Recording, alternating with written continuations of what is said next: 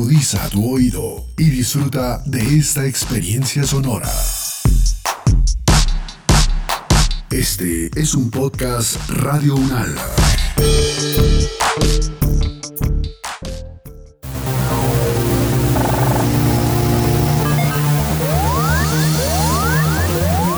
Siete días en el mundo.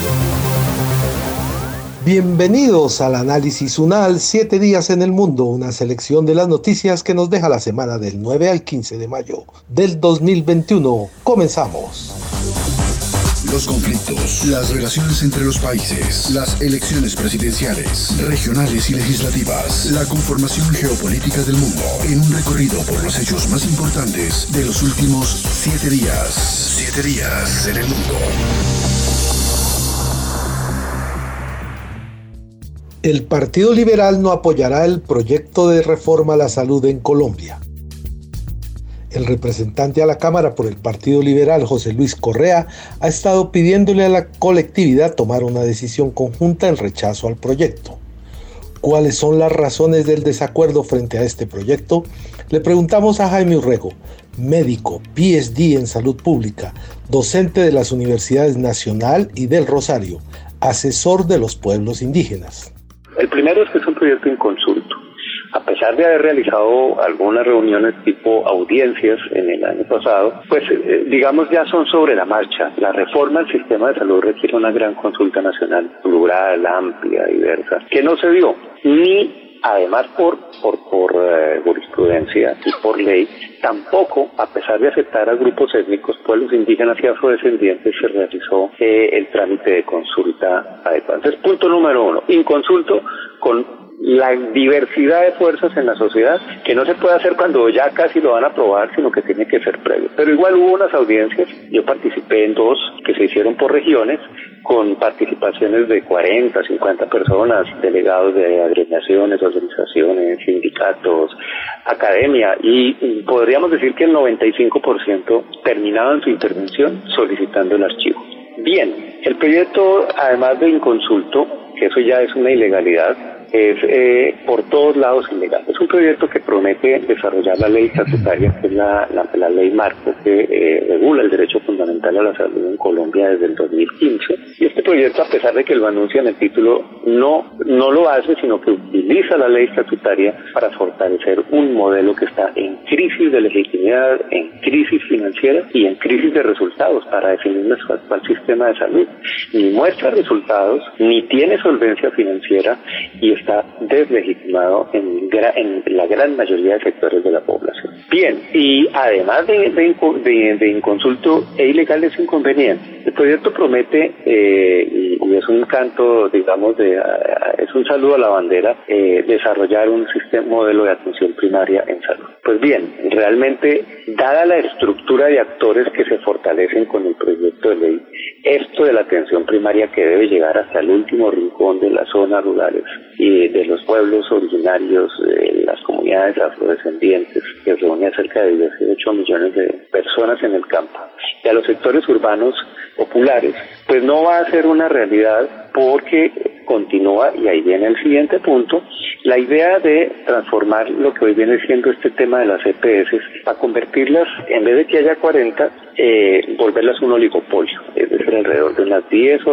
12 que tengan una afiliación de 5 millones de personas por región entonces alguien se ocupa del Caribe, el otro se ocupa del Oriente, el otro se ocupa de los Santanderes, etcétera, y así, de tal manera, pero favoreciendo que al final sean las grandes corporaciones nacionales y transnacionales quienes manejan ese, lo que se convierte en un negocio, siempre ha sido un negocio, y pierda poder eh, gobernar la salud en este país. Y además con, no con inversión, porque bienvenida la inversión extranjera cuando introduce y aplica recursos de su propio músculo, de su propia capacidad. No, aquí es venir a explotar los recursos y a extraer la renta pública de los bolsillos de los colombianos que se pagan en las cotizaciones de seguridad social y en los impuestos. Profesor Jaime Urrego, médico PhD en salud pública, docente de la Universidad Nacional y del Rosario, muchas gracias por estar en estas emisoras. Siete días en el 880 mil millones de pesos en pérdidas por el paro nacional, dice FENALCO. De acuerdo con el último comunicado emitido por la Federación Nacional de Comerciantes, las casi dos semanas de movilizaciones han dejado pérdidas de aproximadamente 880 mil millones de pesos por efecto de cierres y actos de vandalismo. Analizamos la situación con Cecilia López Montaño, economista, exministra de Estado, senadora de la República y directora nacional de planeación hace algunos años pues eso es terrible en un momento en que esta economía no, no ha logrado recuperarse por las implicaciones que tiene sobre la gente. Pero si a esto se suma los muertos, los desaparecidos, la gente que ha sido violentada, herida, la polarización de la sociedad, miren, esto es un momento absolutamente crítico que amerita algo que no tenemos que es la, el liderazgo de un gobierno que se esconde, de un gobierno que no sabe cómo negociar. Por Dios, uno no puede empezar a negociar, a buscar una salida a esta, a esta situación tan crítica con, con denuncias de entrada de posiciones que no son negociables. Entonces, toda esta situación de esto el sector privado que con razón está muy preocupado por los inmensos costos que tiene y que ha sido siempre más cercano al gobierno que, que la gente del común, deben hacerlo caer en cuenta que hay que sentarse, hablar y buscar salidas, pero uno no puede buscar salidas si el gobierno no tiene una posición equilibrada, si no, si no auspicia este diálogo, si pone barreras desde el inicio como ha pasado con, con la conversación con la gente del paro. Es decir, ojalá el sector privado jugara un papel muy activo en, hacerle caer al gobierno que tiene que sentarse a dialogar y que, y que tiene que entender que es a él al que le corresponde, es el gobierno al que le corresponde propiciar los mecanismos para que haya una salida de esta situación. Economista Cecilia López Montaño, muchas gracias por estar en las emisoras de Radio UNAM. Saber para interpretar. Arranca el proceso de registro de candidaturas de cara a las presidenciales de junio en Irán. El sustituto del actual mandatario Hassan Rouhani saldrá de las elecciones presidenciales del próximo 18 de junio.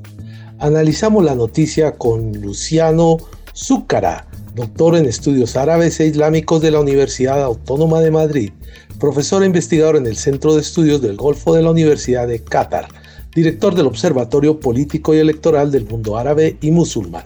No recuerdo si lo mencionaron en la, introducción, uno de los primeros que presentó su, eh, se presentó para registrar su candidatura es el expresidente Mahmoud Ahmadinejad, eh, quien hizo una declaración de prensa después de, de registrarse diciendo que si era rechazado eh, no iba a votar ni tampoco iba a apoyar el proceso electoral. Y esto lo dijo claramente porque también se presentó en las elecciones pasadas, en 2017, y fue rechazado por el Consejo de Guardianes. Eh, por lo tanto, un, personaje que todavía sigue teniendo una, un carisma y cierto apoyo popular de parte de la población iraní que se ha presentado y que fue descalificado y que eh, no tiene un background militar como tienen eh, algunos otros. Esto creo que eh, va, a, haber que esperar, todavía no sabemos quiénes son los otros candidatos con los que van a competir y hay que tener en cuenta que, que, en el proceso de registro de candidaturas que duró una semana se llegan a, registrar muchísimas personas.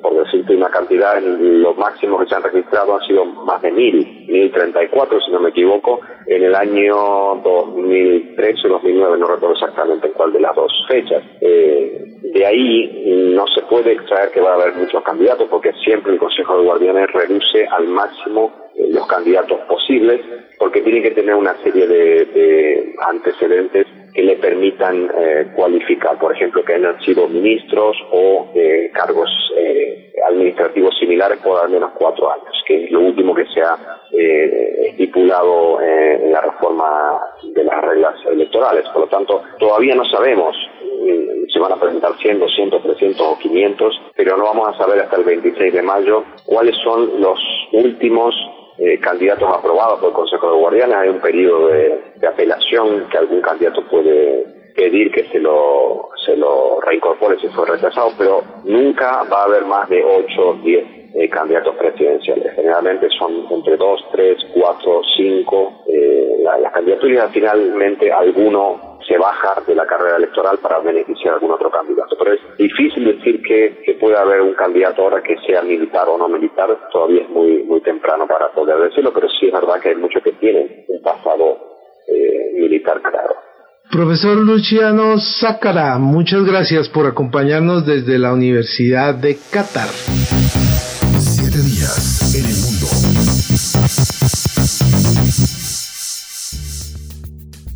Mientras Colombia sufre el paro en el Congreso, diligencian los pagos del programa de alimentación escolar. Tras una larga discusión este martes en el Senado de la República, fue aprobado en segundo debate el proyecto que busca obligar a las entidades locales y nacionales a asegurar los recursos para el programa de alimentación escolar PAE. ¿Por qué dar este debate cuando ya hay disposiciones frente a este programa? Le preguntamos a Aida Bella, senadora y presidenta de la Unión Patriótica. Sí, yo creo que es simplemente por gastar el tiempo en el Congreso son leyes que son saludos a la bandera y que los ponen porque son de eh, autoría del partido de gobierno y porque pues han elegido un presidente para que haga esa clase de cosas. Realmente no se justifica perder el tiempo en todas estas situaciones que no le aportan nada al país, que ya están reglamentadas además. Nosotros tenemos el decreto único reglamentario del sector de educación, donde está todo eso, y de ahí se deriva eh, otro decreto, pues el 1852 de septiembre del mismo año, del 2015, eh, donde está programado absolutamente todo lo que tiene que ver con el PAE ese, ese decreto está hecho exactamente para el programa de alimentación escolar.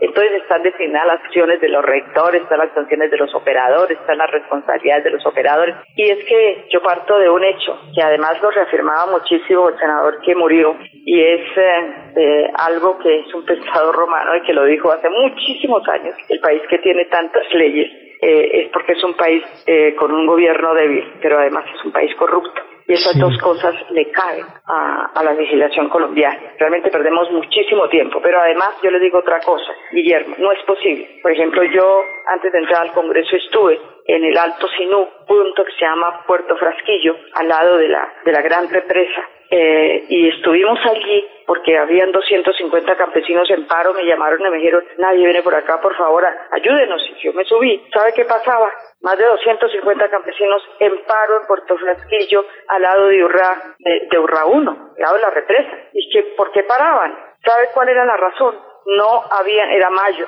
mayo, no habían nombrado los maestros. Y entonces, bueno, me bajo y pregunto, bueno, ¿por qué Montería? ¿Por qué no ha nombrado los maestros? Y me dicen que porque el Banco de Oferentes, que es el que ofrece maestros, que son entidades que se crean para el manejo clientelista, no se había reunido y no habían podido los directorios políticos repartirse los maestros. Esto es una ofensa para los ciudadanos. Claro, y allá no llegaba el PAE. ¿Cómo llegaba el PAE? No llegan los maestros, menos llega el PAE. Pero también conozco cosas insolentes contra la ciudadanía, que, bueno, por el corto tiempo pues no se alcanzan a hablar. Eh, por ejemplo, la, la última tal vez visita que hice antes de la pandemia fue al río Anchicayá a San José de Chicayá, entrando por el mar, luego cogiendo el río, que además tiene uno que entrar a las 8 de la mañana porque sube, eh, la marea está alta y es la única manera de entrar porque las dos represas, que son Chicayá 1 y Chicayá 2, le sueltan todo el barro que puede y, y la sedimentación del río es tremenda. ¿Sabe qué encontré? Que los del PAE le llevaban a un sitio donde no había una sola nevera y donde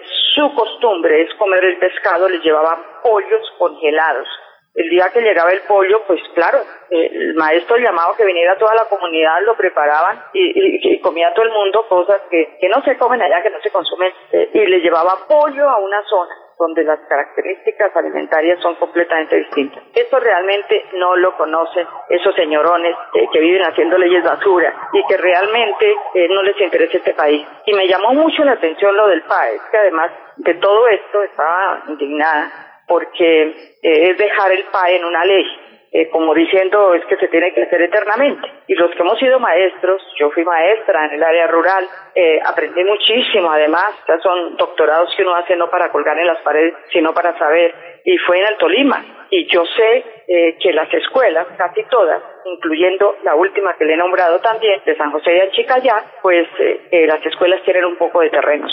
En esa época los jóvenes que se preparaban para ser maestros cultivaban es una zona lindísima, pero además muy rica, eh, y todos lo sacábamos de la huerta, lo que describía ahí, pero eso mismo podemos hacer en San José de Chicayá. Hay terreno, porque casi todas las escuelas del área rural tienen un poco de terreno eh, que siempre dejan para, para eso, pero no, aquí como no conocen esas realidades, sino que conocen la realidad del club, de los amigos y de los amiguetes y de los contratistas, pero lo que sí hay que decir es que realmente la ley de la contratación en Colombia es la ley de la corrupción.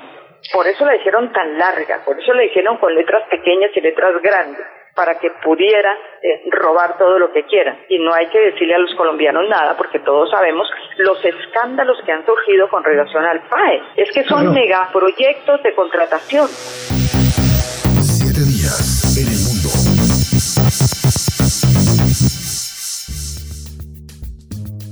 Maduro acepta negociar con Guaidó fijando las mismas condiciones de los otros grupos de la oposición. Si quieren diálogo, aquí estamos listos para él. Del tema que quieran, cuando quieran y como quieran, estamos curtidos y versados en el diálogo, dijo Nicolás Maduro aceptando negociar con el opositor Juan Guaidó siempre y cuando él se integre a los procesos ya abiertos con otros sectores de la oposición. ¿Cómo entender el anuncio del presidente Nicolás Maduro? Ronald Rodríguez, politólogo internacionalista e investigador del Observatorio de Venezuela de la Universidad del Rosario. Bueno, eh, el régimen de, Venezuela ha sabido utilizar e instrumentalizar las negociaciones en diferentes momentos, ha utilizado las negociaciones como palanca eh, para bajar la tensión internacional en su contra y le ha funcionado bastante bien. Digamos que si el objetivo de ellos en la negociación era precisamente eh, disminuir esa tensión, pues lo logró perfectamente. De ahí a que eso signifique un regreso a la democracia a Venezuela, a que haya una alternancia en el ejercicio del poder, que se pueda iniciar un proceso de reconstrucción socioeconómica, eso es otra cosa totalmente diferente. Ellos instrumentalizan y utilizan la negociación. Durante algún tiempo se pensó o se creyó que la postura fuerte de algunos países, la postura radical, por ejemplo, de Estados Unidos, incluso de Colombia, de poner todas las alternativas sobre la mesa, iba a desencadenar un proceso de negociación, pero eso no se dio. Y en este momento, pues la oposición se empieza a difuminar, la figura de Guaidó se empieza a desdibujar. Eh, el cambio de Asamblea Nacional en Venezuela, en términos efectivos, hace que la anterior Asamblea poco a poco vaya desapareciendo y la continuidad que reclama la oposición y particularmente eh, los parlamentarios opositores, pues eh, fue sostenible por unos meses, pero con el paso de los días eso se, se hace cada vez más difícil. La realidad es que si hay una necesidad de negociación y necesidad de coordinar con eh, varios gobiernos para el ingreso de material eh, médico y sanitario a Venezuela ante la coyuntura de la COVID-19 y tal vez es eso lo que puede cambiar un poco el escenario de negociación. Profesor Ronald Rodríguez, del Observatorio de Venezuela de la Universidad del Rosario, muchas gracias por estar en el análisis UNAR. Siete días en el mundo.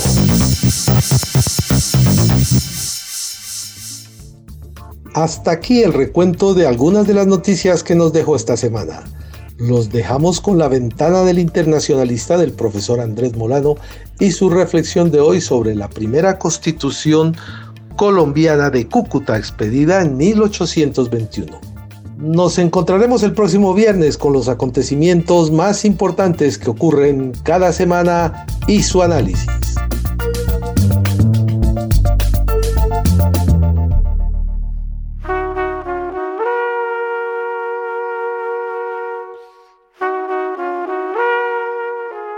Esta es La Ventana del Internacionalista, un lugar para mirar lo que pasa en el mundo y ver el mundo pasar.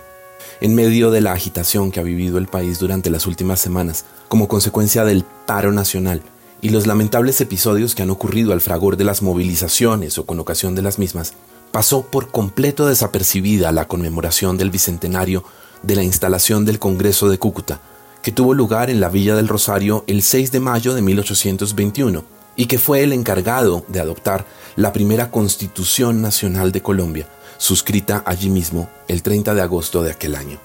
Es verdaderamente una lástima.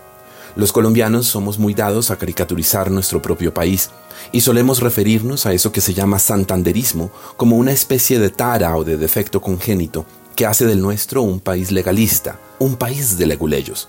Decimos, y quizá con razón, que en este país hay una norma para cada cosa y que para cada problema hay siempre alguien que se inventa una ley, como si una ley bastara para resolverlo. Pero toda caricatura es, por definición, una exageración, una exageración que revela cosas, pero que también puede banalizar otras, no menos importantes, y que entraña el riesgo de que acabemos tomando la caricatura por la realidad. No cabe duda de que históricamente hemos sido un país legalista. ¿Acaso ese fue el sino que entrevió Bolívar cuando advirtió una vez que él era el hombre de las dificultades, Sucre el hombre de la guerra y Santander, el neogranadino, nacido como la primera constitución en Villa del Rosario, el hombre de las leyes? Un país legalista, sí, cuya historia institucional contrasta significativamente con el resto de las naciones latinoamericanas precisamente por ello, porque a lo largo de 200 años y a pesar de algunos extravíos, ha logrado mantener una tradición constitucionalista y republicana, una cierta estabilidad aún en medio de situaciones críticas y de violencias de distinta naturaleza, a las que, con todo, ha logrado sobreponerse. La Constitución de 1821 allanó un camino que las ocho constituciones posteriores han seguido recorriendo y que sería demasiado simplista reducir al silogismo según el cual las constituciones son meras cartas de batalla, trofeos de los vencedores en las guerras civiles, incluso aunque algunas de ellas, como la de Río Negro o la de 1886, hayan sido precedidas por enfrentamientos entre partidos y facciones. La historia es siempre más compleja que la caricatura. Con todos sus avatares, nuestros 200 años de historia constitucional y de legalismo republicano constituyen un legado y un patrimonio que deberíamos justipreciar mejor en lugar de ironizar superficialmente sobre ellos. Hay en ese legado y patrimonio común no solo conflicto político, sino también importantes muestras de convivialismo, de capacidad nacional para lograr grandes acuerdos y entendimientos. Hay innovación, no solo en la Carta del 91, la Constitución Provincial de Vélez en 1853 extendió a las mujeres el derecho al sufragio y fue una de las primeras del mundo en hacerlo. Y en 1910 Colombia inventó la acción pública de inconstitucionalidad, para señalar solamente dos ejemplos.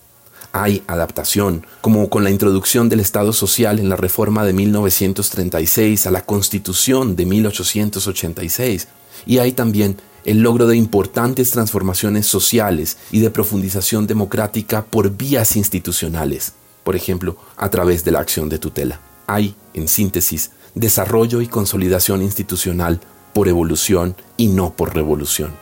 En momentos en que necesitamos acordar un propósito común para enfrentar el futuro, vale la pena recordar esta trayectoria, para volver a encontrarnos en ella, para evitar, en medio de la crisis, el riesgo de extraviar el camino que con tanto esfuerzo hemos recorrido durante 200 años. Soy Andrés Molano y esta es La Ventana del Internacionalista, un lugar para mirar lo que pasa en el mundo y ver el mundo pasar.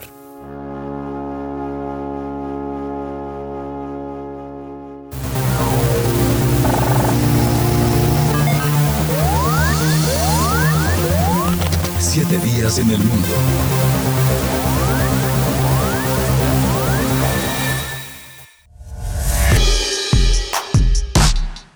Las opiniones aquí expresadas son de entera responsabilidad de sus autores y solo comprometen a los realizadores de este podcast. No representan necesariamente el pensamiento de Radio Unal ni la posición oficial de la universidad. Este y otros podcasts en nuestro sitio web podcast.unradio.unal.edu.co. Universidad Nacional de Colombia, proyecto cultural, científico y colectivo de nación.